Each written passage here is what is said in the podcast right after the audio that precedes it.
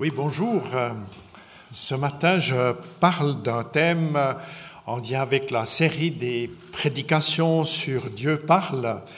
Et puis, il est question ce matin que Dieu parle par révélation. C'est vrai que c'est important, c'est l'objectif du message, de souligner l'importance de cette révélation, c'est-à-dire de la lumière que Dieu allume. Il y a beaucoup de boutons hein, que dans nos maisons, dans nos chapelles, nous sommes habitués à nous-mêmes mettre la lumière pour être éclairés. La révélation, si je le dis en image, c'est en fait une lumière qui s'allume indépendamment de nos manœuvres, indépendamment des outils que nous aurions pour euh, euh, rejoindre Dieu, pour comprendre Dieu, c'est-à-dire c'est Dieu qui prend l'initiative de mettre en chemin, euh, on peut dire en marche, et qui fait briller cette lumière sur nous. J'aimerais au commencement lire deux courts textes. Un premier dans Jean 1, 18. Personne n'a jamais vu Dieu, mais le Fils unique, qui est le Dieu qui est Dieu et demeure auprès du Père, lui seul, c'est-à-dire le Fils unique, l'a fait connaître. Et puis, euh, le livre des Hébreux euh, résume bien, on pourrait dire, euh, l'histoire de la révélation. C'est des fois un livre un petit peu compliqué parce qu'il fait beaucoup allusion aux récits de l'Ancien Testament. Et puis, je lis son introduction. Autrefois, Dieu a parlé à nos ancêtres à maintes reprises et de plusieurs manières par les prophètes. Mais maintenant, à la fin des temps, il nous a parlé par son Fils. C'est par lui que Dieu a créé l'univers. Et c'est à lui qu'il a destiné la propriété de toutes choses. Le Fils reflète la splendeur de la gloire divine. Il est la représentation exacte de ce que Dieu est. Il soutient l'univers par sa parole puissante. Alors, après avoir purifié les êtres humains de leurs péchés, il s'est assis dans les cieux à la droite de Dieu, la puissance suprême. Le Fils est devenu d'autant supérieur aux anges que Dieu lui a accordé un titre qui surpasse le leur. Je vais souligner un premier accent que j'appelle la révélation est liée à l'histoire du salut. Et puis en pensant à l'accueil des frères qui viennent d'Israël, j'aurais même pu ajouter la révélation est liée non seulement à l'histoire du salut, mais aussi à une géographie. Dieu ne s'est pas révélé aux Incas, ne s'est pas révélé euh, dans l'extrême-orient, Dieu ne s'est pas révélé aux USA, euh, contrairement à certaines doctrines ou hérésies. Il s'est manifesté en Mésopotamie et surtout dans la géographie d'Israël et des pays autour d'Israël. C'est l'histoire du salut. C'est comme ça que Dieu a choisi.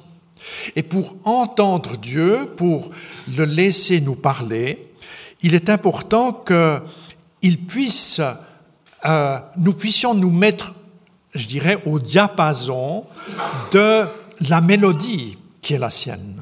Parce que Dieu n'a pas choisi de jouer n'importe quelle mélodie, il a choisi de venir parler euh, par l'histoire, une histoire précise. D'abord, euh, Adam et Ève, il s'est fait connaître comme l'éternel Dieu. Alors, euh, alors les, les, traductions peuvent varier un peu selon les versions de nos Bibles. D'ailleurs, je reviendrai encore aux, aux, différents noms de Dieu. Il est intéressant de voir déjà au chapitre 4 de la Genèse, les descendants de Caïn, il est dit d'eux qu'ils commencèrent à prier, à prier Dieu en l'appelant Seigneur. C'est déjà un peu comme un contact qui est différent que l'éternel Dieu simplement. Viennent les patriarches jusqu'à Noé, lui qui est averti divinement du déluge. Hein? Quand on lit l'histoire de Noé, on sent qu'on est déjà dans une communication d'une intensité différente qu'avec Adam, puisque à Noé, il va lui parler plus précisément comment il est invité à préparer euh, l'outil pour être sauvé d'un jugement. Il y a euh, et c'est très important pour nous, et déjà ce matin il a été cité, euh, l'appel d'Abraham et de Sarai, hein, leur, leur, prénom du début, euh, où commence une nouvelle période où Dieu se fait connaître de manière encore plus proche. Il les appelle à quitter leur pays, leur entourage immédiat. Vient euh, viennent leurs descendants, Isaac et Jacob, où il y a une communion très, très proche. Par exemple, Isaac, euh, il prie Dieu, et c'est un peu nouveau euh, dans l'Ancien Testament, dans, dans Genèse 25, il supplie le Seigneur en faveur de sa femme, de son épouse euh, Rebecca, hein, qui est stérile. Ou bien, il y a dans l'histoire de Jacob aussi, quand Dieu commence à parler à Jacob, qui est un peu un, c'est un tricheur de service, un menteur de service de l'époque. Hein. Donc, donc Dieu, il se révèle à lui en disant, mais je suis le Dieu de ton grand-père, je suis Dieu de ton père. Sous-entendu, j'aimerais être ton Dieu à toi aussi. C'est-à-dire, il y a, y a, y a une relation privilégiée que j'aimerais développer. Les siècles passent, c'est le prochain cliché, euh, et la nouvelle génération, une nouvelle révélation est faite à, à Moïse. Donc, avant Moïse et depuis les patriarches, il y a assez peu de révélations. Hein. On pourrait dire, s'il fallait faire une courbe où il y a le début de la révélation, il y a une sorte de plat pendant que le, le peuple est en Égypte. Hein. Il n'y a pas de nouvelle révélation sur qui est Dieu. Et puis, ça reprend l'ascenseur avec euh, Moïse.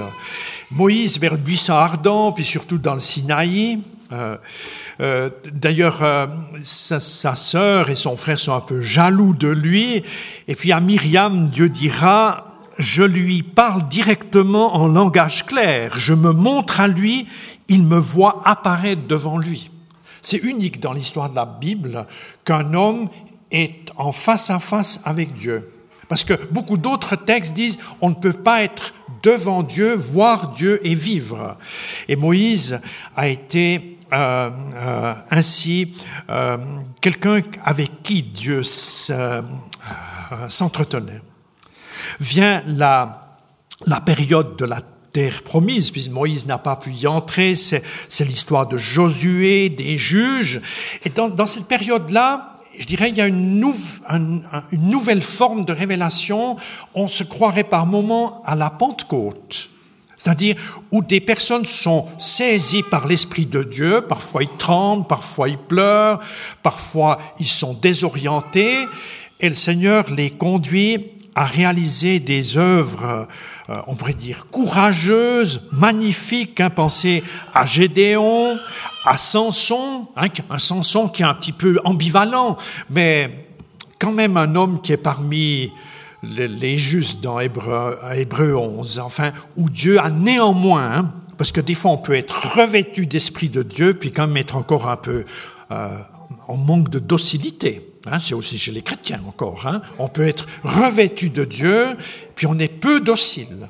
Un Samson est, est, un, on pourrait dire, illustre cela. Vient euh, Samuel euh, et puis les rois. Et chaque génération de rois, est, on pourrait dire, est dans la tension. Est-ce que je vais gouverner seul? Est-ce que je suis moi le chef ou est-ce que c'est Dieu qui peut avoir une place à côté de moi? Ah, Ça, c'est le gros défi de l'histoire des rois. Et puis, un de Samuel, un de Rois, un de Chroniques nous, nous parle de, je dirais, de ces zigzags, hein, et avec des rois fidèles, peu nombreux. Et David est, certainement un des rois qui est selon le cœur de Dieu. C'est du seul qu'il est dit qu'il a un cœur selon Dieu. C'est-à-dire où il avait une proximité avec le Seigneur. Ça ne veut pas dire que David était parfait. David a eu son affaire avec sa maîtresse. David était quelque part un mauvais père. Il n'a pas su beaucoup se consacrer à ses enfants. D'ailleurs, l'histoire de ses enfants révèle l'absence du père. Euh, il y a des fois des psychologies intéressantes à découvrir euh, dans la parole de Dieu. D'ailleurs, le Seigneur est le premier psychologue. Hein. C'est lui qui, le premier, euh, connaît comment fonctionnent les, les, choses en nous. Et puis, c'est une période où, où il y a des, des, des, relèvements, même des réveils. Pensez au réveil d'Ézéchias, de, de Joas. Hein. C'est des rois qui sont connectés à Dieu souvent par l'influence de la prière, de leur maman, de leur grand-maman. C'est intéressant. Et puis, il y a aussi des rechutes, hein. des rechutes qui entraînent les guerres et même l'exil. Quand les prophètes annoncent l'exil, c'est inconcevable. Hein. Dieu a donné une terre promise au peuple d'Israël. Parler d'exil, c'est un scandale. C'est pour ça qu'on élimine les prophètes qui osent prendre ce mot à la bouche mais ça fait partie de la révélation. Et alors c'est de l'histoire ancienne, mais c'est une histoire qui nous, qui, qui en trame de fond de la nôtre, de l'histoire de l'Église. Parce que, parce que je dirais l'histoire d'Israël, c'est, c'est l'histoire en plus petit. L'histoire de l'Église, c'est une histoire en plus grand, qui est universelle. Et là où l'Église quitte le Seigneur, se permet d'être forte par elle-même en dehors de sa parole, il y a aussi des, des, formes d'exil qui peuvent avoir lieu. C'est la vocation durant les rois aussi des prophètes. Euh, c'est un canal encore un peu différent de la révélation, les prophètes. Euh, je dirais, ils parlent en dehors du, du système institué, je dirais du, de la loi des sacrificateurs, les prophètes parlent, c'est une voie alternative, c'est une autre voie dans le paysage. Pensez à Isaïe, qui dit, le Seigneur dit de ce peuple, il est proche de moi qu'en parole, c'est du bout des lèvres qu'il m'honore, mais de cœur, il est loin de moi. Le prophète qui souligne les cultes en Israël, ils vont bien peut-être, c'est bien organisé, mais le problème c'est la motivation des personnes, c'est-à-dire l'extérieur, la photo va très bien, mais quand on voit le cœur, ça va pas du tout. Esaïe hein, parle, d'autres le font avec lui. Euh, je, mentionne spontanément toute l'injustice sociale qui préoccupe énormément les prophètes. Par exemple, le prophète Amos, le fait de dire je crois en Dieu et puis on méprise le faible, le petit, celui qui n'est pas de la bonne famille, par exemple. C'est aussi Esaïe qui va parler du serviteur fidèle. C'est Jésus. Il l'annonce. À un moment donné, Dieu va être comme conduit au milieu de ces choses, ces développements chaotiques, de choisir une seule personne qui va réellement accomplir la volonté de Dieu, c'est le serviteur fidèle. C'est une annonce, c'est l'index hein, qui, conduit vers, vers le Christ. Hein. C'est notamment dans les passages d'Ésaïe 50 à, à 53. J'ai mentionné aussi, c'est toujours dans cette révélation qui se précise, euh, qu'il y a une annonce de la Pentecôte. Jérémie, euh, par exemple, Jérémie 31. Voici en quoi consistera l'alliance que je conclurai avec le peuple d'Israël, déclare le Seigneur. Je m'inscrirai, pardon, j'inscrirai mes instructions non plus sur des tablettes de pierre, mais dans leur conscience. Euh, je les graverai dans leur cœur, je serai leur Dieu et ils seront mon peuple. Euh, Joël a, aussi, a parlé encore plus fort, hein, le petit prophète Joël. On, dit petit parce qu'ils ont des petits livres, hein, c'est pas parce qu'ils étaient forcément petits de taille. Hein. Le prophète Joël a dit, par la suite, dit le Seigneur, c'est Joël euh, chapitre 3 au début, par la suite, dit le Seigneur, je répandrai mon esprit sur tout être humain. Vos fils et vos filles deviendront prophètes. Je parlerai par des rêves à vos vieillards et par des visions à vos jeunes gens, même sur les serviteurs et sur les servantes, je répandrai mon esprit en ces jours-là. C'est magnifique. Au Palais fédéral, il y a toujours le mercredi matin une méditation. Ce que je viens de vous lire, c'était la méditation de mercredi dernier. C'est une femme de Bâle qui a reçu le prix de la prédication des églises réformées de l'année passée, qui a, qui a donné une méditation. J'ai été enthousiasmé, enthousiasmé. Elle, a dit, elle a relevé une chose toute simple en disant, quand l'esprit est répandu sur la vie de quelqu'un, naissent, il naît des choses nouvelles. Toujours des choses nouvelles. C'est extraordinaire que nous sachions laisser l'Esprit de Dieu nous, toucher, nous conduire vers ce qui est nouveau. Parce que par, par, le péché et par notre nature déchue, on est comme les perroquets plutôt. Hein. On est dans la répétition, puis il faudrait sortir du système. Hein, vous comprenez Je mentionne encore Malachi, c'est le dernier des prophètes. Euh, euh, lui, il dit il parle de Jean-Baptiste, mais il parle aussi de Jésus quand il dit ainsi. Je vais vous envoyer le prophète Élie. Il réconciliera les pères et leurs enfants, et les enfants avec leurs pères. Ça, c'est la conclusion de l'Ancien Testament. C'est extraordinaire. Le fait que, que Dieu, par la prophétie, annonce il y a un peuple, c'est pas un peuple de gens privilégiés, c'est un peuple réconcilié. C'est un peuple où on aurait beaucoup de raisons d'être euh, différents et de nous vanter de nos différences ou, ou de nous vanter d'avoir raison, mais le peuple de Dieu est un peuple touché par la réconciliation. Alors dans le Nouveau Testament, je l'ai dit tout à l'heure, l'Épître aux Hébreux résume cette évolution jusqu'à la venue de Jésus, le Fils unique. Et puis, le temps me manque ce matin pour euh, encore résumer le ministère de Jésus, vous le connaissez, mais je dis deux, trois choses toutes simples. Il a commencé son ministère en enseignant des disciples et quelques femmes. Euh, il a euh, ensuite parlé aux foules avec des paraboles, avec des signes et des miracles. Hein. On est dans quelque chose qui se précise encore dans la révélation de Dieu. Il s'oppose aux enseignements des pharisiens, c'est les, les, gens légalistes, et puis des sadducéens, c'est les libéraux de l'époque. Ils ne croient pas au ciel, ils ne croient pas à la résurrection des morts, ils ne croient pas aux miracles. Et puis avant de quitter les siens, Jésus précise, ces gens 16, je lis un verset, J'ai encore beaucoup de choses à vous dire, mais vous ne pourriez pas les supporter maintenant. Quand viendra l'Esprit de vérité, il vous conduira dans toute la vérité.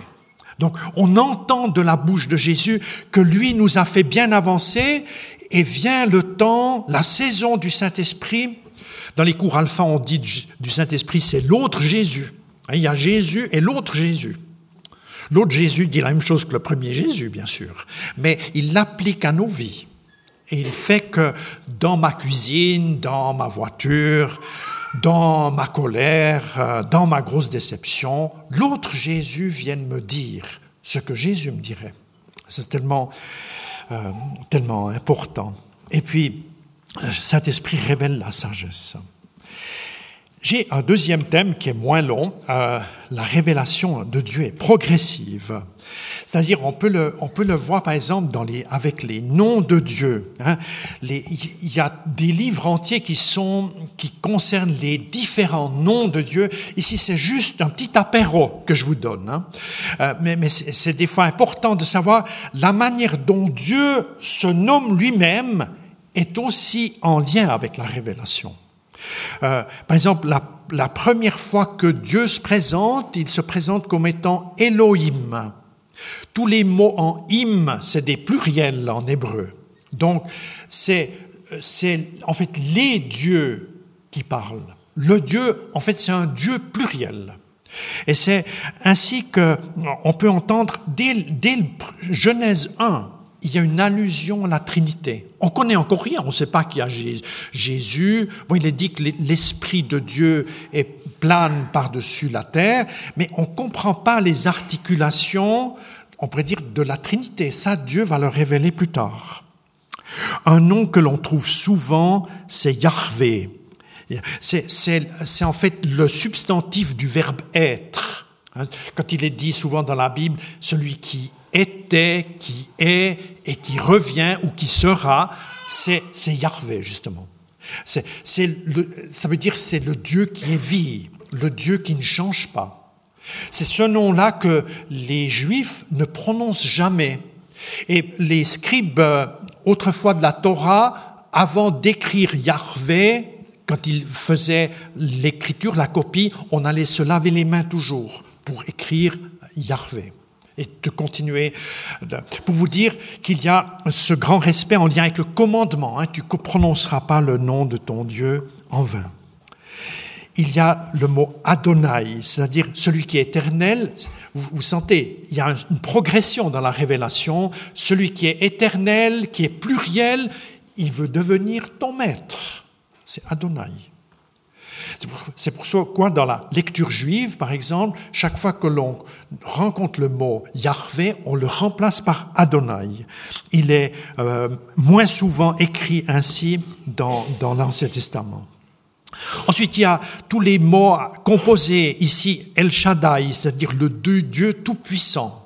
C'est comme ça, par exemple, que Dieu se révèle à Abraham, hein, qui doit se mettre en, route, c'est difficile, hein, parce qu'il fait un voyage, c'est pas, c'est pas planifié par Kouni, hein, et pas ou par EasyJet, hein, le, le voyage d'Abraham et de Sarah. Ça, c'est, il faut s'attendre à de l'aide. C'est le Dieu tout-puissant qui lui parle. Ou bien aussi chez Moïse, quand Moïse qui dit je ne sais pas parler, je sais pas comment faire, quand je suis devant Pharaon, c'est le Dieu tout-puissant qui se révèle à lui, et puis c'est en lien avec son bâton, sa, capacité de parler, et que les choses changent. Euh, j'ai noté encore Elion, très haut, euh, c'est-à-dire quand Dieu se, se, révèle comme étant bien supérieur à toute autorité. Et je ne m'attarde pas longtemps sur le début du Nouveau Testament, mais à dire quand même que Dieu est présenté comme un Père.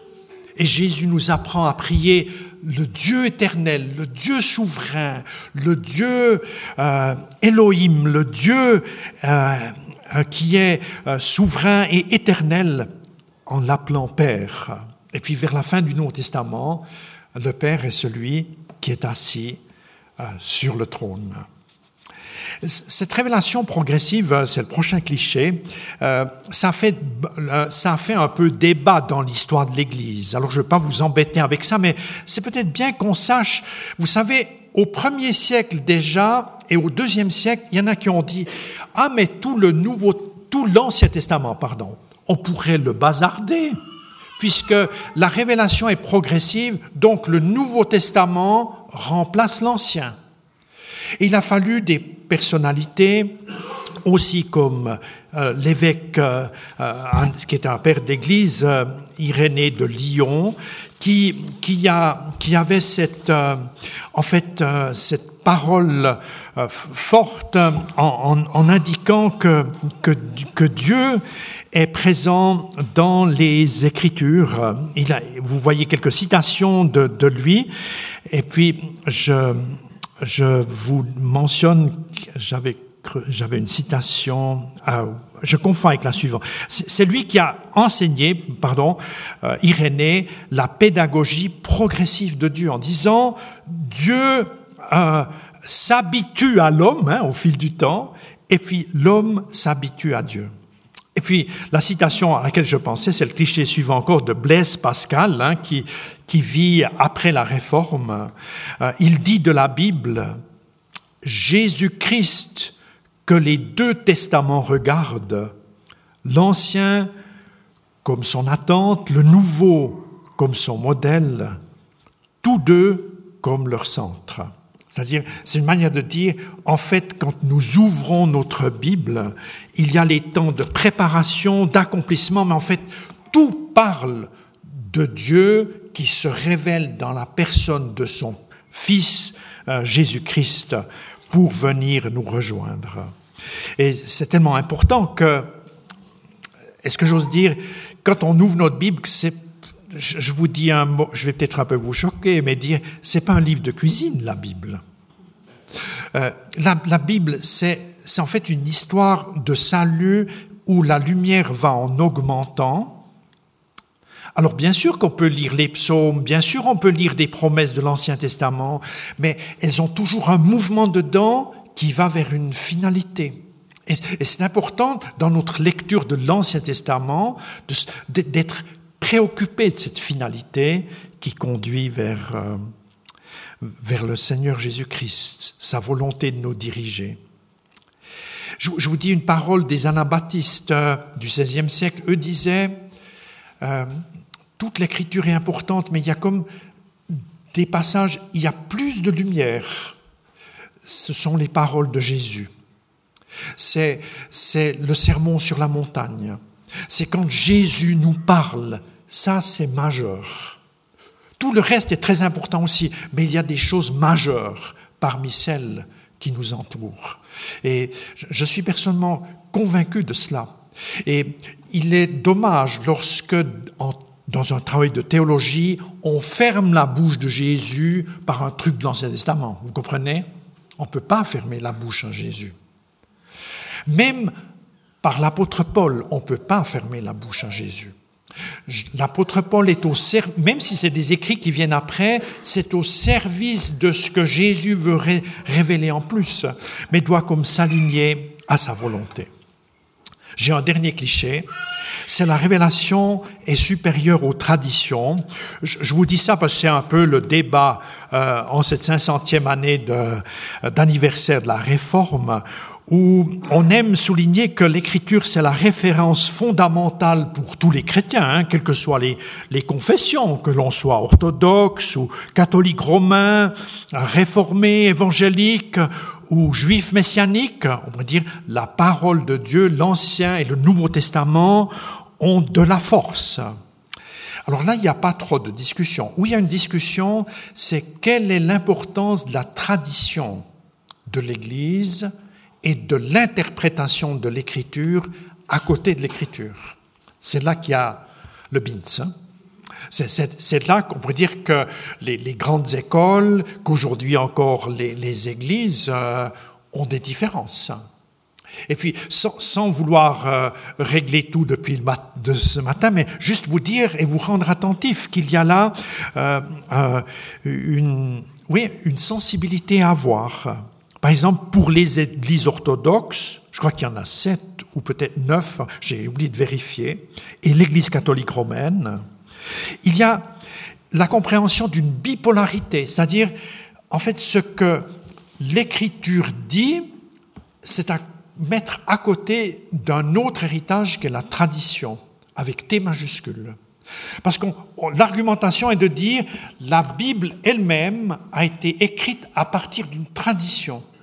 Et pour mettre les bémols et les dièses de la bonne manière sur les textes bibliques, il faut connaître la, la tradition T majuscule qui existait avant les textes. Ça, c'est du job délicat. Hein.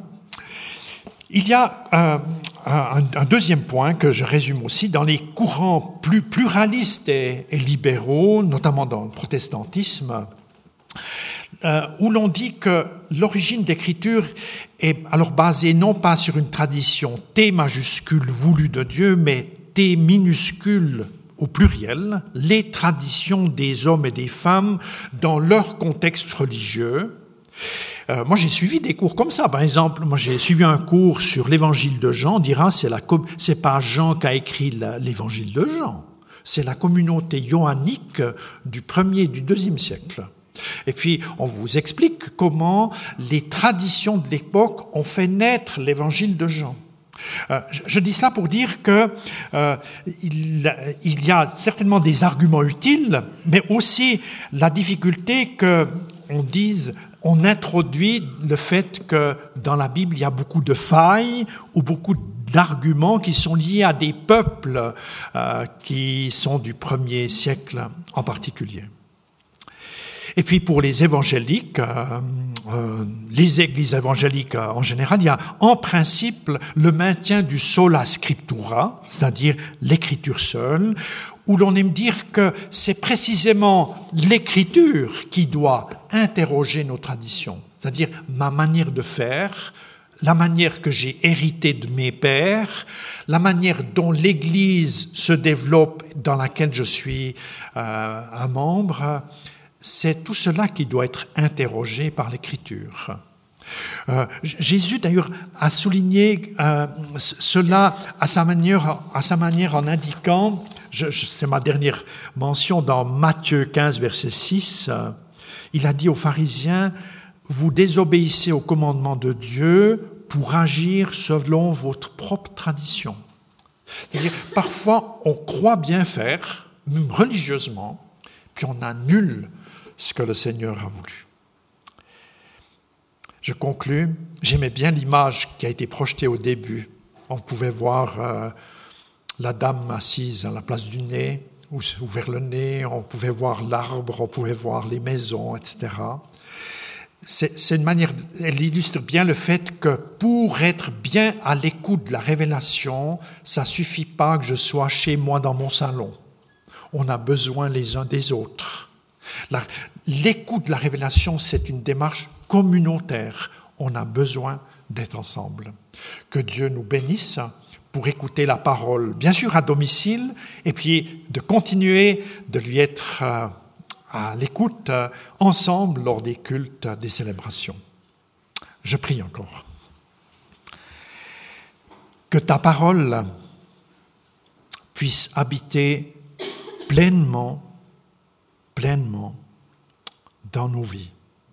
Je demande que tu nous renouvelles dans son écoute, que tu renouvelles l'Esprit Saint qui nous permet de percevoir les mélodies, les nuances, les pauses, les fortissimos, les pianissimos de ta parole, Jésus. Gloire à ton nom. Amen. Amen. So hier bin ich.